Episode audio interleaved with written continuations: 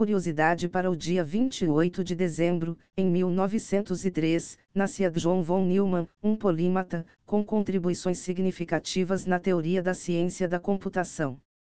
E após as notícias de hoje, tenham um maravilhoso dia. Antes de continuar, deixe seu gostei, comente ou deixe sua mensagem, siga ou se inscreva e compartilhe com seus colegas e amigos, continuando as notícias de hoje.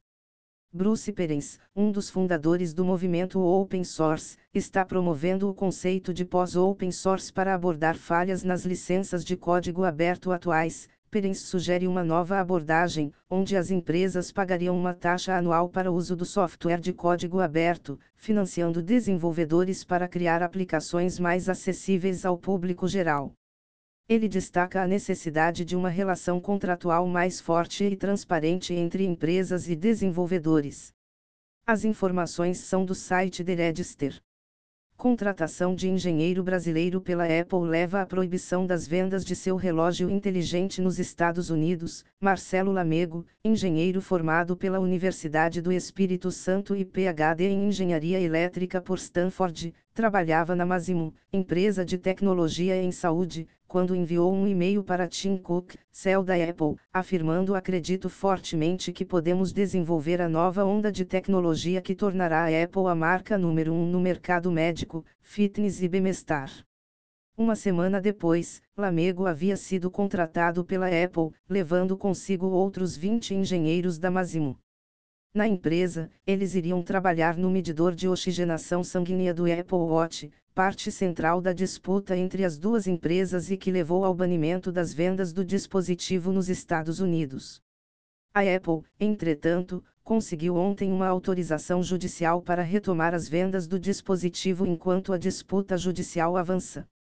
As informações são do site 9to5 Mac. Ataque sofisticado comprometeu iPhones de pesquisadores da empresa de cibersegurança russa Kaspersky por quatro anos. A campanha chamada de Operation Triangulation usou possivelmente a cadeia de exploits mais avançada de todos os tempos, incluindo a possível engenharia reversa dos chips ARM utilizados pelos dispositivos para explorar uma vulnerabilidade de hardware não documentada, sugerindo habilidades técnicas muito avançadas. O backdoor, que transmitia dados sensíveis como gravações e localização para servidores controlados pelos atacantes, foi mantido ativo por meio de mensagens e mensagens maliciosas e não dependia de ações do usuário. Zero clique. Além dos iPhones, as quatro vulnerabilidades Zero Day utilizadas em conjunto também afetavam outros dispositivos da Apple, como Macs e iPads, que já foram corrigidas pela empresa.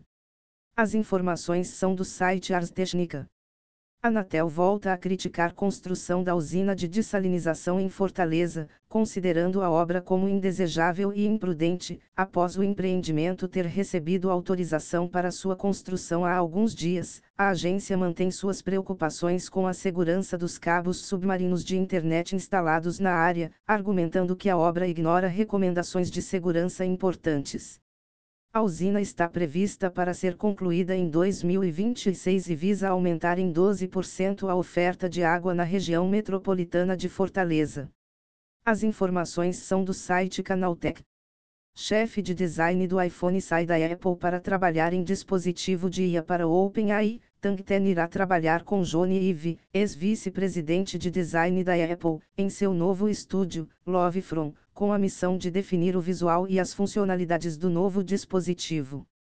A OpenAI fornecerá todo o suporte de software para o projeto. As informações são do site Slashdot. Jornal The New York Times processa OpenAI e Microsoft, exigindo a destruição de todos os conjuntos de treinamento utilizados por seus LLMS. O jornal alega que ambas as empresas infringiram seus direitos autorais ao usar seus artigos para treinar o chat GPT e modelos semelhantes. Este é o primeiro caso de um grande veículo de comunicação processando as duas empresas por uso de seu conteúdo. As informações são do site The Register. Padrão de energia ATX12VO, desenvolvido pela Intel, parece estar ganhando força entre fabricantes de componentes para PCs. O novo padrão visa reduzir o número de cabos de energia necessários para alimentar um PC moderno, reduzindo assim custos. Uma mudança notável é a ausência do conector ATX de 24 pinos, usando apenas conectores de 10 pinos. Apesar da adoção lenta pela indústria, a MSI está preparando duas placas-mãe, compatíveis com Intel e AMD, e uma fonte de alimentação 12VO, que serão lançados na CES 2024. O sucesso do novo padrão, entretanto, dependerá da disponibilidade ampla de placas-mãe e fontes de alimentação compatíveis. As informações são do site Tons Hardware. Se você gostou, deixe seu gostei, comente ou deixe sua mensagem, siga ou se inscreva e compartilhe com seus colegas e amigos, para continuar a trazer mais conteúdo. Muito obrigado, até mais.